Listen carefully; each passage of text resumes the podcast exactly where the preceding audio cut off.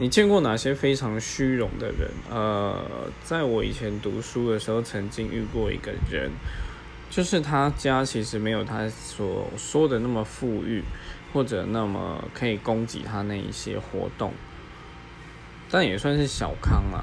只是说，就是他包括到后来出社会，他都会展现出一种他就是一个呃，哦赚很多钱。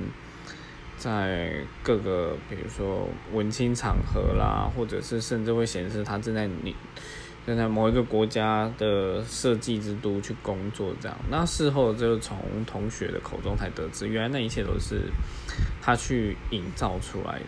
对，不晓得，我觉得他其实也不是坏人，但就会觉得有必要这样对待自己吗？